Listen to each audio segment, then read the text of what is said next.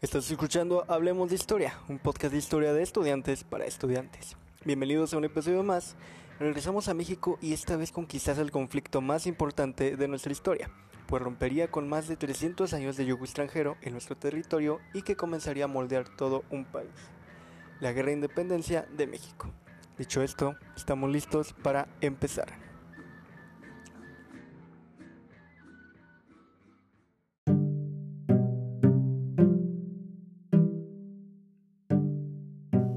Desde el fin de la conquista de México, el virreinato de la Nueva España, como se le llamaba anteriormente a nuestro país, era el que más recursos aportaba a la corona, desde minerales, piedras preciosas, alimentos y materias primas hasta incluso mano de obra humana. Realmente se trataba de un territorio rico, pero como hemos visto en casi todos los episodios, la riqueza era relativa y solo era para unos cuantos, ya que la sociedad estaba basada en un sistema de castas que estratificaba todavía más al virreinato siendo los españoles peninsulares los que estaban en la cima de esta, después los criollos, mestizos y así, y así, y así, llegando a existir más de 15 castas en la Nueva España, como los ya mencionados y otros con nombres tan caprichosos como Salta para atrás, que eran albino con europea, tente en el aire, calpa mulato y mujer lobo, y no te entiendo, tente en el aire con mulata. Que si nos pusiéramos a explicar cada una de las 16 castas hispanas nos tomaría mucho tiempo.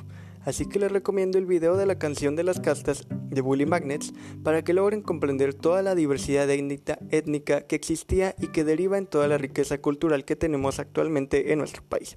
Pero bueno, como decíamos, la riqueza era relativa, pues casi todo iba destinado a España, llegando esta a depender de las colonias americanas y aumentando las tensiones con las reformas borbónicas, que aumentaban los impuestos y reservaban los cargos más importantes a españoles peninsulares algo parecido a lo que vimos anteriormente con las 13 colonias.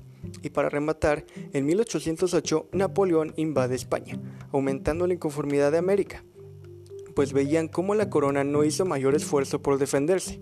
Es entonces cuando aparece la figura de Francisco Primo de Verdad, quien no buscaba directamente una independencia de la corona española, sí tenía en mente una, autonomía colonial y teniendo lazos con ella. Cabe decir que Primo de Verdad tenía el apoyo del virrey José de Iturrigaray, aunque tristemente no el de las clases privilegiadas, quienes vieron amenazados sus intereses, por lo que al virrey lo encarcelaron y días después Primo fue encontrado muerto en extrañas circunstancias. Se dice que se suicidó, pero la teoría más aceptada es que fue asesinado en la cárcel por la revuelta, siendo Francisco Primo de Rivera, eh, Primo de Verdad, perdón, el primer, el primer mártir de la naciente chispa independentista en México.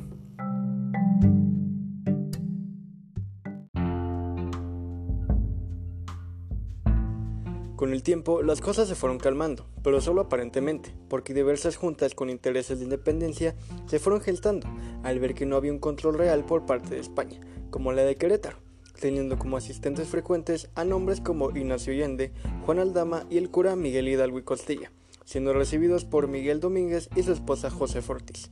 Aquí debemos aclarar ciertas cosas sobre la figura de Hidalgo, ya que hay muchas tapas en su historia. Su nombre completo era Miguel Gregorio Antonio Ignacio Hidalgo y Costilla Gallaga Mandarte y Villaseñor. Mikey Hidalgo para los compas. Nació el 8 de mayo de 1753 en una hacienda de Guanajuato, dentro del seno de una familia criolla y de clase alta. Además de hablar español, dominaba el francés, italiano, tarasco, otomí y el náhuatl. Gracias a sus estudios hizo convivencia con los indígenas. Estudió en el Colegio de San Nicolás en Valladolid, Morelia, Posteriormente se graduó como bachiller en teología y filosofía en la Ciudad de México y a los 25 años se ordenó sacerdote y fue el cura del pueblo de Dolores durante su juventud. Sin embargo, era bastante liberal para ser cura.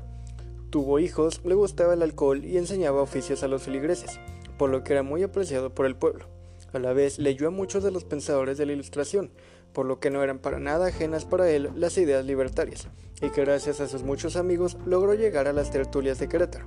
El general Ignacio Allende es el que lo sugiere como invitado, ya que contaba con el respeto de muchas comunidades del Bajío. A mediados de septiembre de 1810, la conspiración ha sido descubierta. Allende va a Dolores a buscar al cura y a pues ver qué es lo que iban a hacer. Hidalgo lo recibe con calma, le invita un chocolate caliente y después de unas horas dice, las cartas ya están jugadas.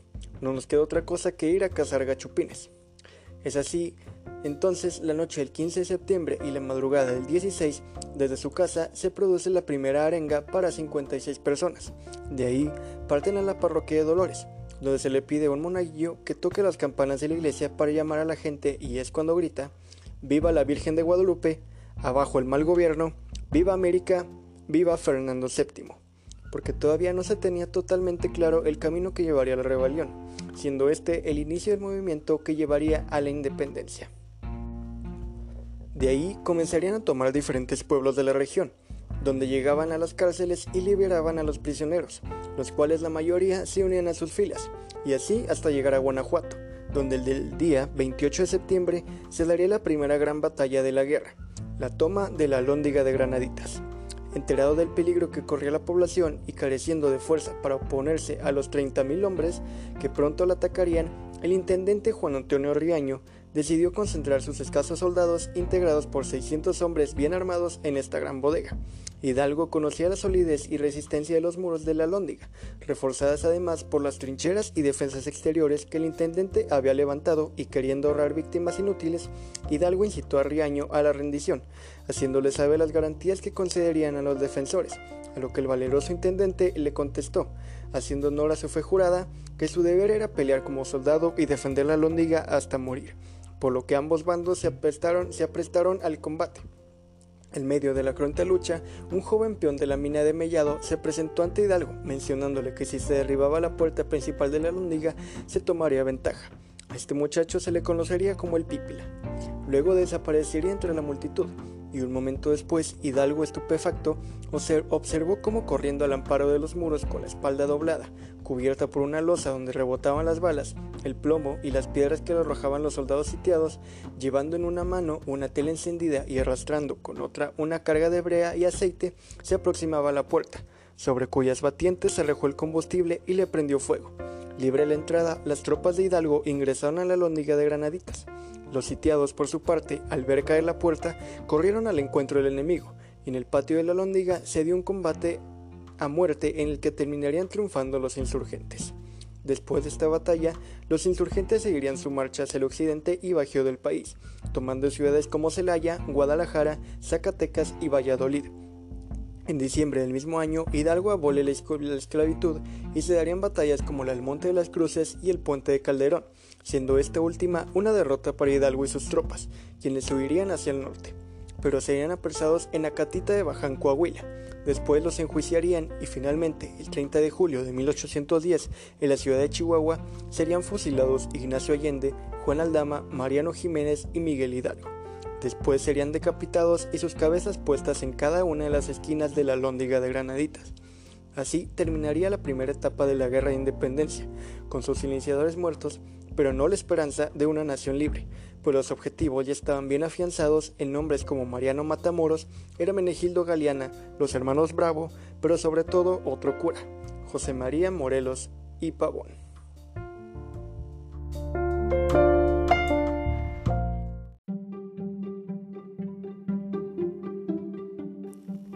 Morelos fue comisionado por Miguel Hidalgo como jefe insurgente en el sur de México, encargado de tomar ranchos y ciudades importantes.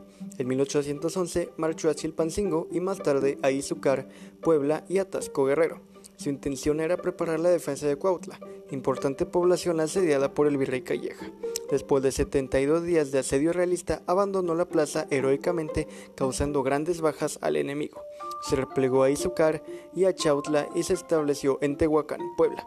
A pesar de las circunstancias, José María Morelos pronto dio muestras de poseer una gran capacidad organizativa y un innato talento militar. Se internó en Guerrero y en el poblado de Petatlán agregó a las huestes a sus hermanos Galeana. No obstante, a pesar de sus victorias, no logró tomar Acapulco hasta abril de 1813. En su tercera campaña, Morelos peleó contra los realistas en las cumbres de Acultzingo, cerca de Orizaba. Posteriormente marchó hacia Oaxaca donde fundó el periódico Correo Americano del Sur. Después de tomar Acapulco en septiembre de 1813, Morelos convocó al primer Congreso Independiente en Chilpancingo, cuyo resultado fue la Constitución de Apatzingán de 1814, que declaró la independencia de México. Cabe destacar que José María Morelos también decretó oficial la religión católica y la igualdad entre españoles, indígenas, criollos, mestizos y miembros de las distintas castas. Además, concedió el voto a todos los varones mexicanos y limitó las tierras de cultivo para evitar la formación de latifundios. Después, decidió trasladarse a Acapulco, donde se enteró acerca del plan de ataque del virrey a Tehuacán para dispersar al Congreso. Morelos trató de defenderlo, sin embargo fue traicionado por un antiguo compañero de armas. Al poco tiempo fue tomado prisionero en Temascalca y conducido a la capital de México, donde se le recluyó en la cárcel de la Inquisición. Después de degradarlo como sacerdote, Morelos fue fusilado el 22 de diciembre de 1815 en Ecatepec, Estado de México no sin antes ser amenazado con irse al infierno si no revelaba detalles de los próximos movimientos insurgentes, los cuales sí dio. Después de la muerte de Morelos, ya solo quedaban guerrillas y tres generales, pues habían caído Matamoros, Galeana e incluso un español que había viajado hasta Nueva España para ponerse al servicio de la independencia, Francisco Javier Mina, aunque rápidamente también fue capturado y fusilado. Estos generales eran Pedro Asensio, Guadalupe Victoria y Vicente Guerrero, quienes resistieron indultos de parte del virrey, siendo este último el que pronunciaría la frase La patria es primero, cuando su padre le pediría que aceptase la oferta de los españoles. Ya por este punto la guerra había llegado a un punto muerto hasta que entra en vigor la Constitución de Cádiz, que daba más libertades a las colonias y bajo este contexto el entonces virrey le encarga al coronel Agustín de Iturbide acabar con Guerrero, aunque Iturbide tenía otros planes, pues también era criollo y estaba harto de ser relegado, por lo que poco a poco se fue acercando al general insurgente hasta convencerlo de sus intenciones independentistas y su plan de derrocar al virrey. Es entonces cuando acuerdan verse en Acatempan, donde se sella su alianza con un gran abrazo, el abrazo de Acatempan. Sus ejércitos se fusionaron, dando lugar al ejército trigarante con los principios de religión, libertad y unión. Finalmente marcharon a la Ciudad de México, en, el que se en la que entraron en un gran desfile. Posteriormente firmarían los tratados de Córdoba, en los que España aceptaba la independencia de México.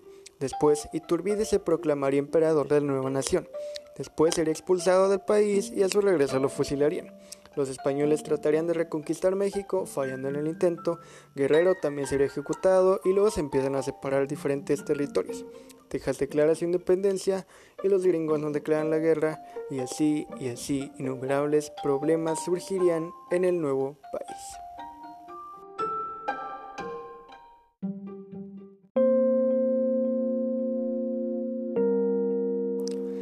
Hmm, ¿Qué podemos concluir? Pues la independencia siempre nos la han puesto como esa lucha entre mexicanos buenos y españoles malos, siendo algo totalmente alejado de la realidad. Fue una batalla de libertad contra opresión y que finalmente tuvo un término decepcionante, pues tras 11 años de muerte todo se resolvió por la ambición de una sola persona y que no aportó nada a la sociedad, pues todavía se vivía en la pobreza e ignorancia. Igual que en todas las guerras, el pueblo es quien más sufre. Aún así, la independencia sentó las bases de nuestra nación, dejando atrás un sistema obsoleto y que ya no era útil para el país. Los sacrificios de caudillos como Morelos, Allende, Guerrero, Mina, Matamoros e Hidalgo, etc., serían necesarios para encarrilar la lucha a un buen fin y liberar al gran país que somos. Es por eso que no importa quién sea el señor de traje que grita desde un balcón cada 15 de septiembre, debemos todos alzar la voz y gritar que vivan los héroes que nos dieron patria. Viva México, pero que viva sin violencia, que viva sin feminicidios, que viva sin corrupción, que viva sin injusticia, que viva libre y que viva en paz. Ahí sí, que viva México, porque esos señores hace más de 200 años no dieron su vida para que nuestra bandera sea ultrajada cada seis años por el blanco y el azul, el verde, blanco y rojo, o el guinda, ni por nadie más. Dieron su vida para que tú, quien está escuchando esto, puedas opinar libremente sobre lo que quieras, para que puedas vivir en paz y tener las mismas oportunidades que todos para que tú vivas sin miedo, para que tú conozcas tu historia. Porque bien lo dice la placa debajo de la estatua del Pípila. Aún quedan muchas alóndigas por incendiar.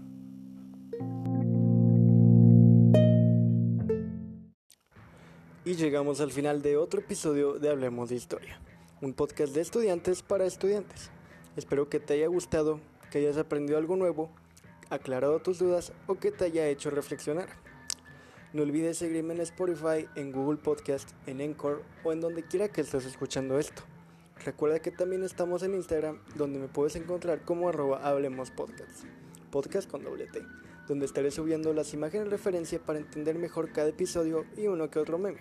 En fin, yo soy Alex Martínez, muchísimas gracias por haberme escuchado, nos vemos el siguiente episodio, podemos ir en paz, no olvides hacer tu tarea, ser feliz y lavarte las manos. Lo mejor está por venir. Adiós.